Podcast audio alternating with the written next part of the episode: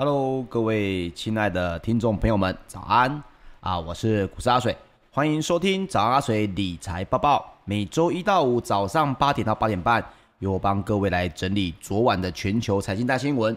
在节目的最后呢，还会有知识加油站，让你每天都比昨天的自己更厉害一点点哦。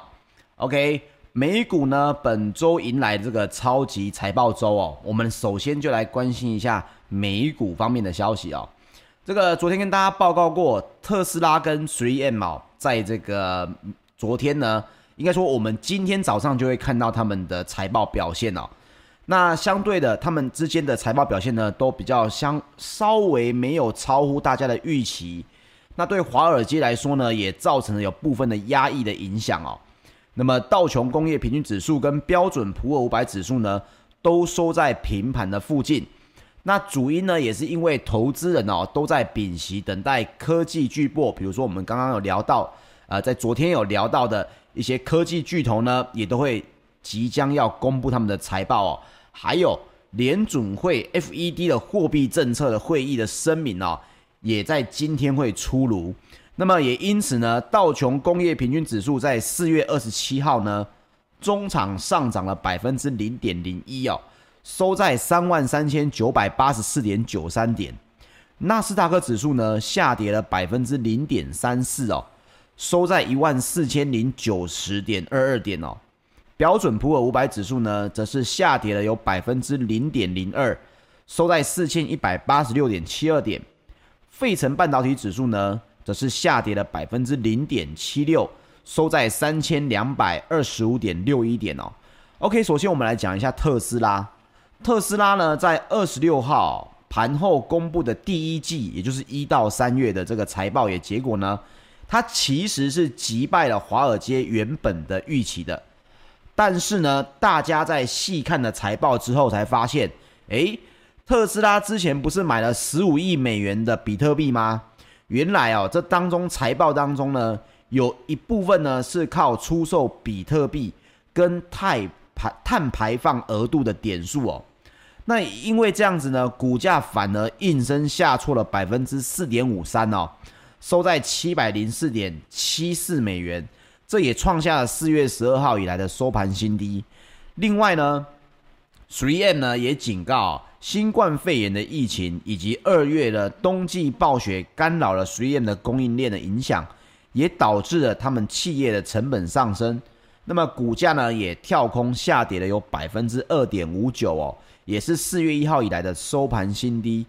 那么其他的呢，包括有公布这个相关财报的有超微，还有 Google 的母公司 Alphabet 以及微软哦。那么前两者呢，AMD 跟这个 Alphabet 呢，他们的股价都是上涨的，分别上涨了有百分之三点八五跟百分之四点六三。可是微软呢，则是下跌了有百分之二点四四哦。那么另外呢，还有在二十八号盘后会公布财报的苹果以及脸书呢，则是下跌了百分之零点二四，脸书则是上涨了百分之零点一七哦。那预定呢，在二十九号的盘后会公布财报的亚马逊，则是上涨了百分之零点二五。OK，接下来要公布财报的都是这些大咖，那到底大家在等什么东西哦？首先我们来看一下路透社的报道，路透社报道说呢。n o n b o 的资产管理的执行长哦，也表示，每个人呢都在等待盘后公布的大型科技股的财报结果。倘若表现良好呢，应该能够带来很多正面的动能；如果令人失望呢，则本周的波动将会非常剧烈。那当然，执行长又讲了一句废话嘛，哈。那么我们来讲一下阿水的观点好了。首先呢，我们大家先知道哦，其实超级财报周的来临。本来对美股来讲，以往哦都是一个比较剧烈震荡的这种情况会出现。那么现在今年这一这个时期呢，比较特别，因为其实大家都在一到三月基本上已经看到了所谓的这个经济好转的迹象了。换句话说，就好像你进去考试考联考一样，你的家长在外面呢已经耳闻到考试出来的人说：“哎呦，这一届的考题特别好考。”所以呢，大家应该成绩都很不错。所以你可以想想看，原本你只要发挥你的实力，考个七十分、八十分就已经有不错的这个奖励了。而现在呢，大家都来考九十分，换句话说，你只要被大家挑出一点点不喜欢的小毛病哦，基本上你的股价呢就有可能会被大家给抛弃。所以这件事情呢，还有另外一个情况会出现，各位应该也都知道。美国股市已经在屡创新高，而这些财报呢是现在才要出来。换句话说，大部分的人对于现在的股价来讲，他们的期待感是很重的。如果你没有比我预期的还要好，那么股价呢反而有可能会反过来下跌哦。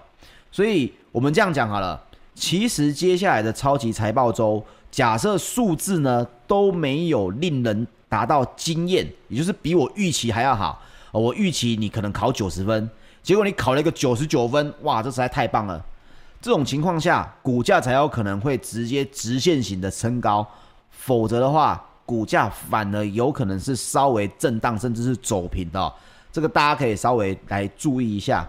换个方式来讲，超级财报周对美股来讲，到底是不是一个好的转捩点？我个人认为呢，反而是震荡的开始点哦。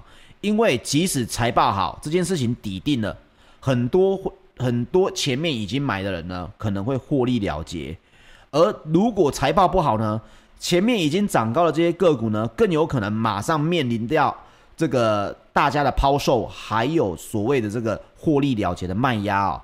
所以短线上面，我反而认为震荡可能会比各位想象的还要稍微大一些哦。那包括 CNBC 也报道了。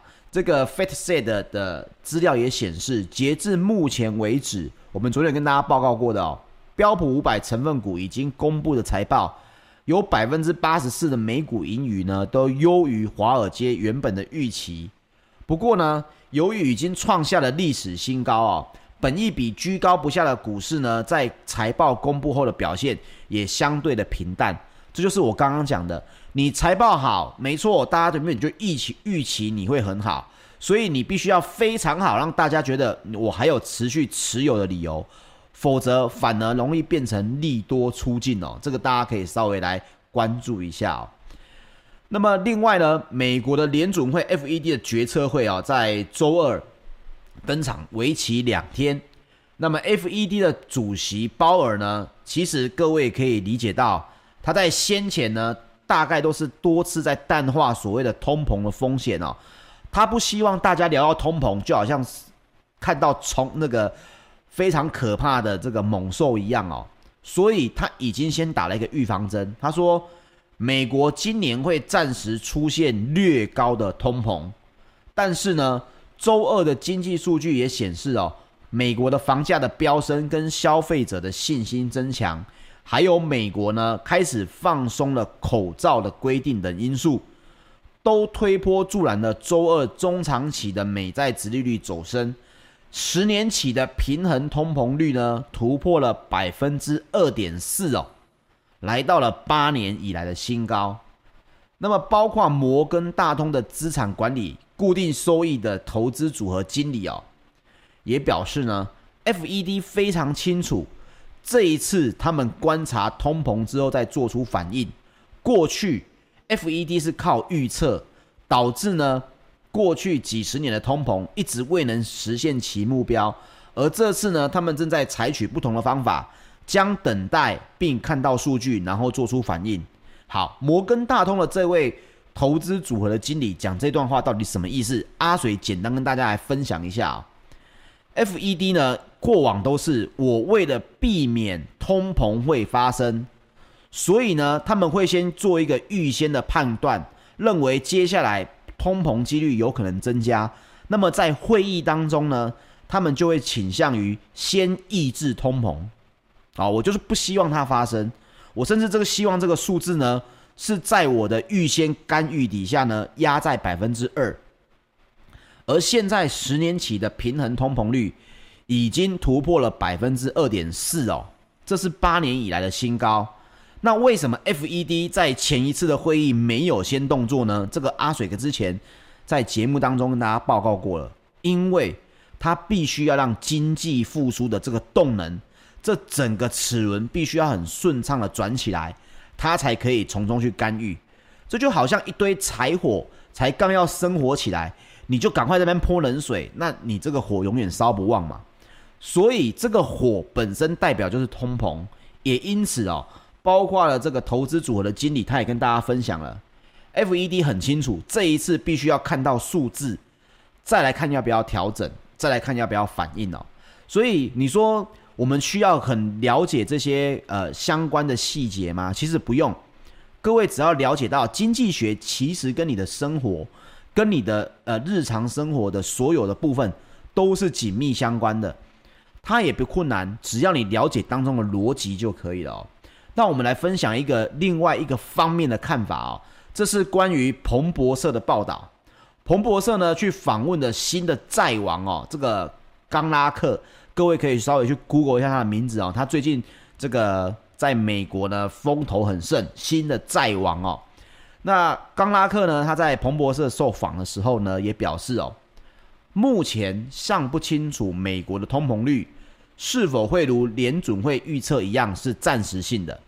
他在这里说到呢，他认为美国的通膨如果让它发生了之后，这个野火燎原就很难控制。那联准会现在的态度是，他认不认为呢？这是经济要能够复苏的必要之二啊，经济要复苏的必要之二。所以联准会预测是说，反正经济复苏之后，我来抑制这个所谓的利率，应该就可以降低美国的这个通膨。这在过往呢是非常能够产生作用的。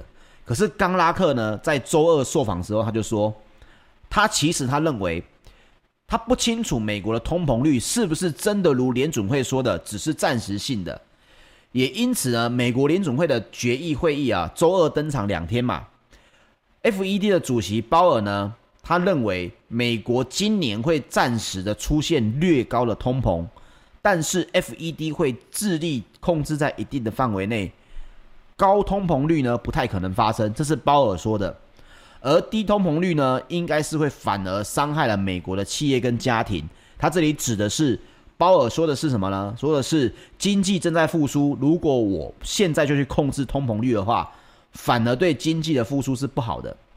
那么新债网呢？这个冈拉克呢，Jeffrey 就说了，FED 呢并不打算呢，并不希望让通膨明显超过百分之二，也不打算让通膨长时间高于百分之二。但是事实上是，哦，他开始吐槽，开始吐槽这个这个 FED 的主席鲍尔了。但事实是哦。我不知道他们为什么认定今年的通膨只是暂时的，他们怎么知道呢？在大量的印钞的情况下，我们只看到大宗商品的价格大幅的上涨，所以冈拉克也表示哦，他说到底是谁会去买这数兆美元的债券呢？外国多年以来一直在抛售美债，而且过去几季呢还是在持续加速的抛售。而美国的国内的买家呢，并没有真正的抛抛售，但是呢，也没有增加持有，所以剩下来吸收所有衍生品供应的是谁？就是 FED 哦，他讲的就是 FED。我们昨天提到的购债计划的问题。那冈拉克也提到哦，与亚洲跟欧洲等外国市场相比哦，几乎所有的重要指标都显示美股被高估了。那么冈拉克呢，几周前也买入了欧股，他也表示哦，这几乎是多年以来的第一次，我都不知道上次这么做是什么时候了。这在很大程度上呢，是因为我认为美元在中长期几乎肯定会下跌。好，这个冈拉克呢，身为新债王，提出这个反面的观点呢，阿水给他简单来结论一下。简单来说，鲍尔认为这是。经济启动的必要之痛，冈拉克认为呢，他们忽略了这个通膨的危险，同时他也提出了美国的债券根本美国国内不喜欢买，而国外的国家呢也正在抛售美国债券。换句话说，如果 FED 减少了 QE，想要抑制通膨，反而可能造成了美债没有人买的情况下，价格又要往下跌。这样，殖利率呢又会再往上升。他讲的就是这个情况下出现的时候，又会影响到整个美股同时他也提到了，他们认为美股哦，几乎所有的指标出现之后，都说了美股是被高估的。我觉得他说的这个方向并没有错啦，因为各位可以看到哦，超级财报周出现之后，几乎是不管是好的坏的，好的呢上涨有限，比如说阿发贝特跟超微 AMD 这两家公司呢，嗯，基本上他们的财报真的都非常不错。各位如果去 Google 这个呃 Google 本身的这个广告业务，你会发现到，包括五百亿美元的广告营收哦，都非常的亮眼哦。可是呢，股价方面基本上前面都已经开始反映了，后面能够再有多少成长，我觉得这是反而对大家的信心是有一点点打击的哦。大家会认为。如果前面已经这么好，那么你的这个财报出现之后，如果股价反而震荡，我是不是也应该跑呢？就是这种心态，有可能会引发连锁的效应哦。但是也不是去吓大家说啊，现在一定美股一定会崩盘，只能说风险还是存在。当大家一片看好的时候，早安阿水必须要拿出正反两面的资料，让大家有办法。去做独立的思考哦，我认为这是比较重要的。那么欧股方面呢，周二哦，泛欧 STOXX 六百指数呢下跌了有百分之零点零八。那么欧洲的三大指数呢都是稍微下跌的，包括英国的 FTSE 一百指数呢下跌了百分之零点二六，德国的 DAX 指数呢下跌了百分之零点三一哦。法国的 CAC 指数呢，则是下跌了百分之零点零三，都不多。那到底是为什么呢？其实还是那句话，因为大家在观望美股哦。那我们来同时聊一聊呢，全球货柜航运的龙头这个马士基啊，因为大家最近玩很多这个航运股嘛，我们来聊一聊这个 m a s k y 马士基。周一呢，它盘后公布了初步的财报。看一下这个货运的龙头，它财报对于整体的货运业他们的评估是如何哦？第一季的货运量呢，年增的有百分之五点七，但是这个货运量其实并没有太多的年增，因为大家也知道，货运的运输量还是那么的固定，能够挤出来的还是这样子哦。那平均的运费呢，就跳升了很多，平均运费跳升了百分之三十五。所以该公司预期呢，第一季的营收有为一百二十四亿美元哦。那基本的 EBITDA，也就是这个税前、息前、折旧前、摊提前的利润，就是还没有扣掉税、还没有扣掉利息、还没有折旧跟还没有摊提这些相关的利润的时候呢，基本的 EBITDA 是四十亿美元。好，这个数字到底是好还是坏？跟各位报告一下。这个数字结果呢，大概就是符合市场预期而已，并没有太好，也没有太坏。因为这些数字呢，在过往其实大家都看到了。那与此同时哦，马士基呢也大幅调升了年度的展望哦，预计呢，二零二一年的基本 EBITDA 呢，在一百三十亿到一百五十亿美元之间哦，很高。因为现在的这个第一季才四十亿而已。所以各位可以看到啊，它年度调整的大概是一百三十亿到一百五十亿，也就是说，他们认为接下来的三季大概都可以跟第一季这么的好哦，所以也远高于原本先前预估的一年下来只有八十五亿到一百零五亿美元之间。那不过呢，各位来看这个事情，你就大概有了解了。马士基呢，开盘的时候是跳涨百分之五的。不过中场是下跌百分之零点九七，你看又是一家财报出来的好公司，对不对？也预乎也也符合预期嘛。但是在欧洲股市也是在下跌的，这个大家不要去问说为什么，其实很简单的道理，因为市场早已经反映了股价对于这一个好消息的反应了，所以当它真的出来的时候，大家认为啊，这个就是符合预期嘛。也没有太过这个令人惊艳的，那差不多了。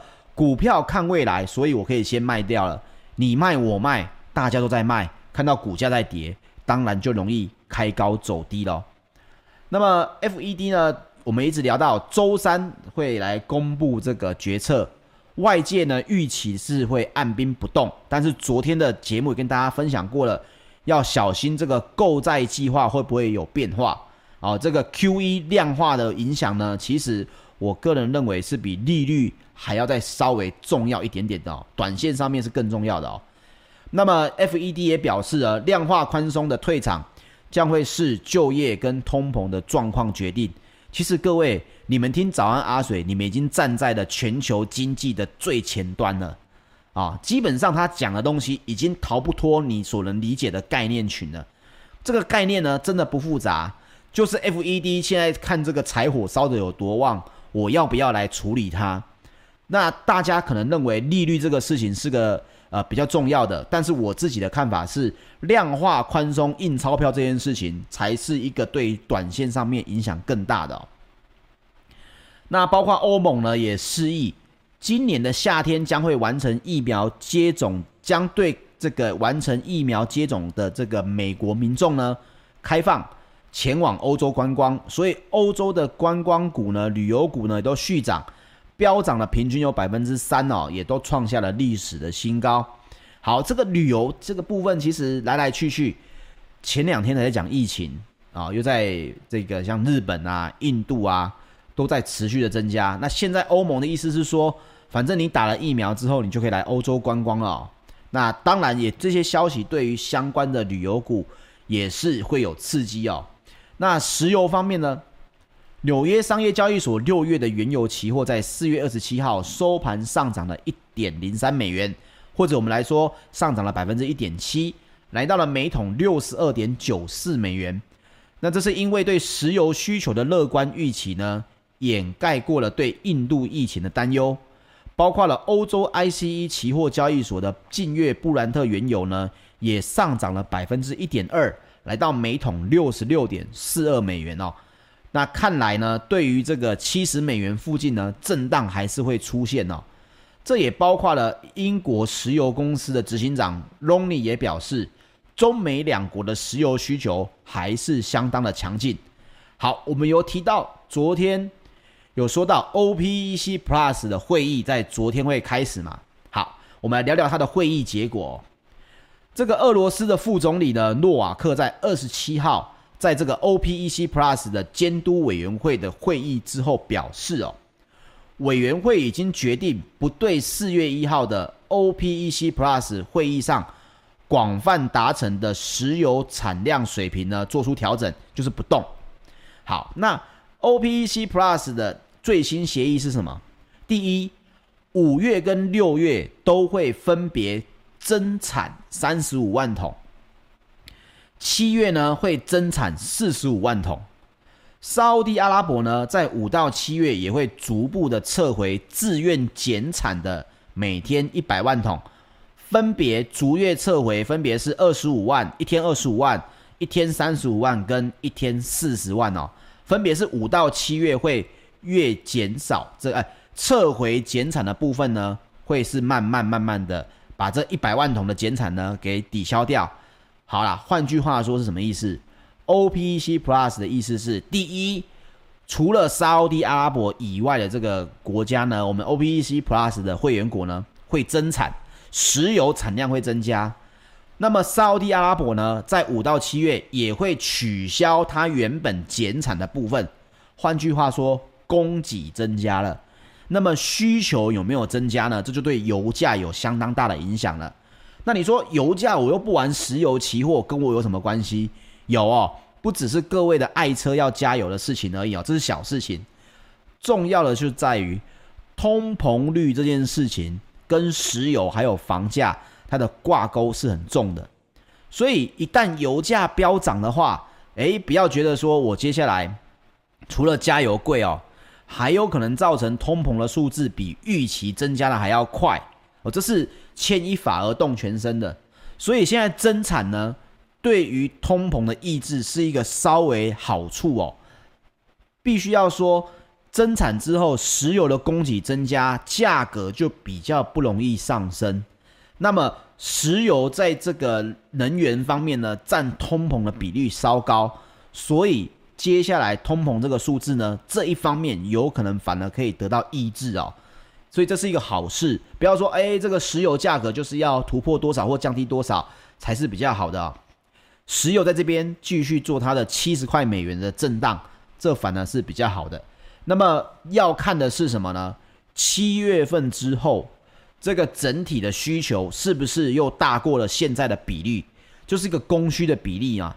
我增加了增，我增加了供应，那么需求有没有比我供应的还要多？这个大家可以稍微去了解一下。我个人是认为，通膨的数字在七月份之后还是会可能比较稍微大一点呐、那金属方面呢？伦敦金属交易所三个月的基本金属期货呢，也都是多数上涨的哦。包括也担忧这个所谓的供应跟这个需求也很强劲的这些影响，也包括了智利港口的工人呼吁就养老金的相关问题举行的罢工哦。那铜的期货呢，也因此来上涨。OK，那我们赶紧来聊一聊这个贵金属方面哦。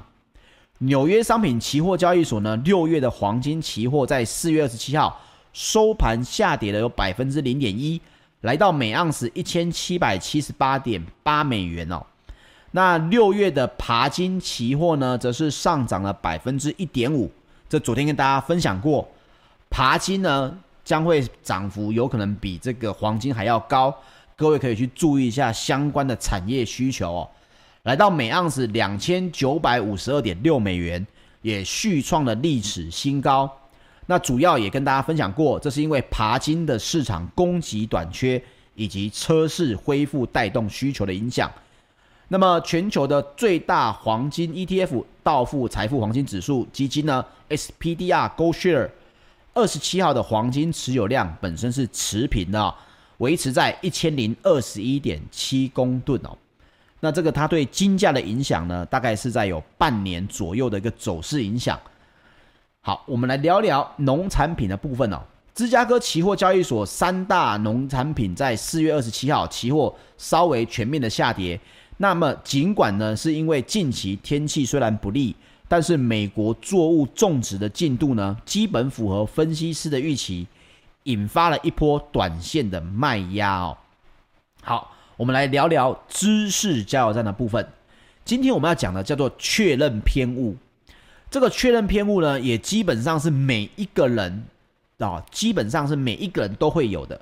这是什么意思呢？确认偏误指的就是哦，人都会选择性的回忆，并且收集有利于他的想法的细节，忽略这些不利或者矛盾的资讯。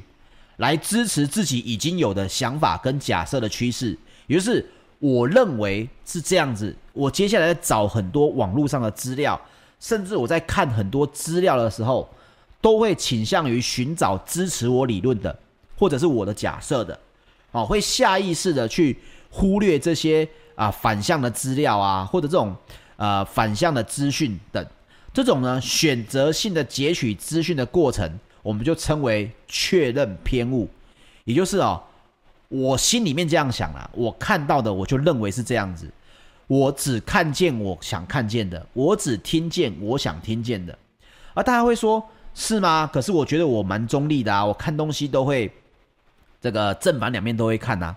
各位不要忘记了，我讲的并不是只有收集资料，而是在你脑中的情绪呢，还有你的看法呢。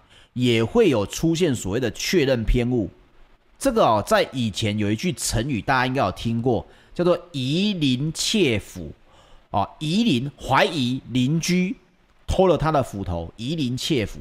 这在列子的这个说斧当中呢，有一个寓言，他就说有一个人呢、啊、丢了一把斧头，那古时候斧头算是一个生财器具，还蛮重要的、哦，所以呢，他怎么找都找不到。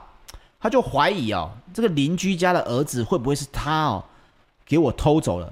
于是呢，他就去仔细观察对方的一举一动，他就觉得哦，他走路看起来就像小偷，说话呢吞吞吐吐，看起来也是偷了这个我的斧头的样子，脸上的表情动作没有一样呢，不像不像偷了自己斧头的样子，所以他就觉得隔壁这个邻居的小孩哦，怎么看就是他偷的。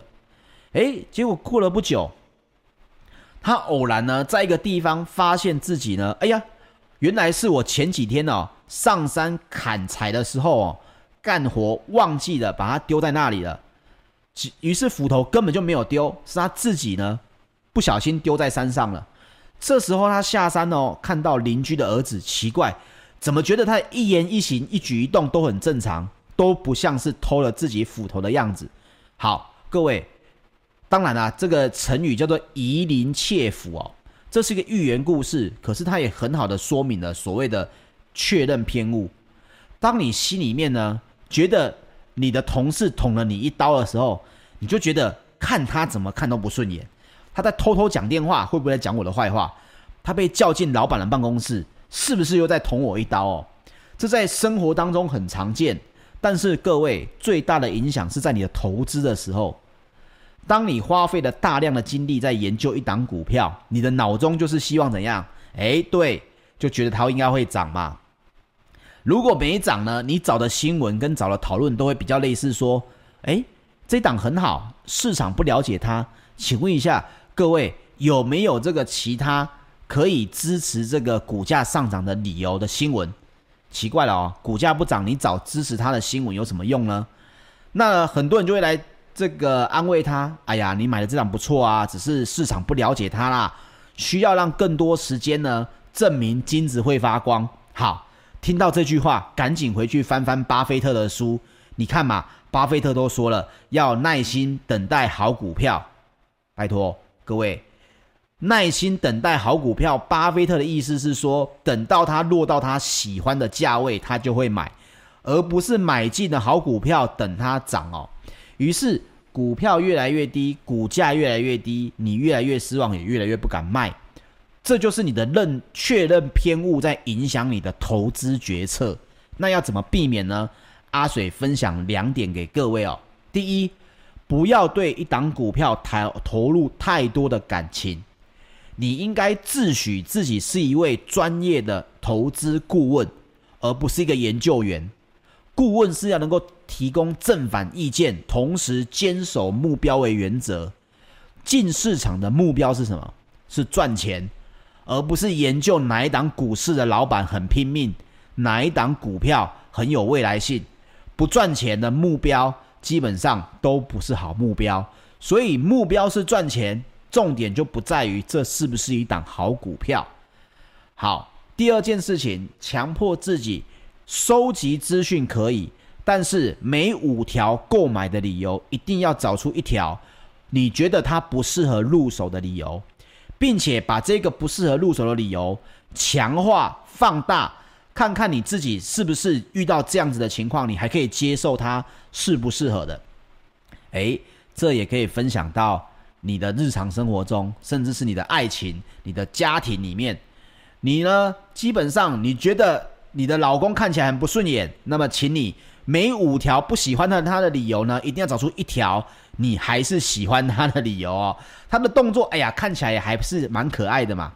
这个东西其实就是在于人必须要中立，但是偏偏我们的脑袋瓜有确认偏误的问题，没办法让你保持中立，所以你就要强迫自己选股票，必须要找出一个不喜欢的理由，看看这个不喜欢的理由是不是会影响你很多，是不是你不能接受？如果是，那么不管你研究了多深，你都不应该购入它哦。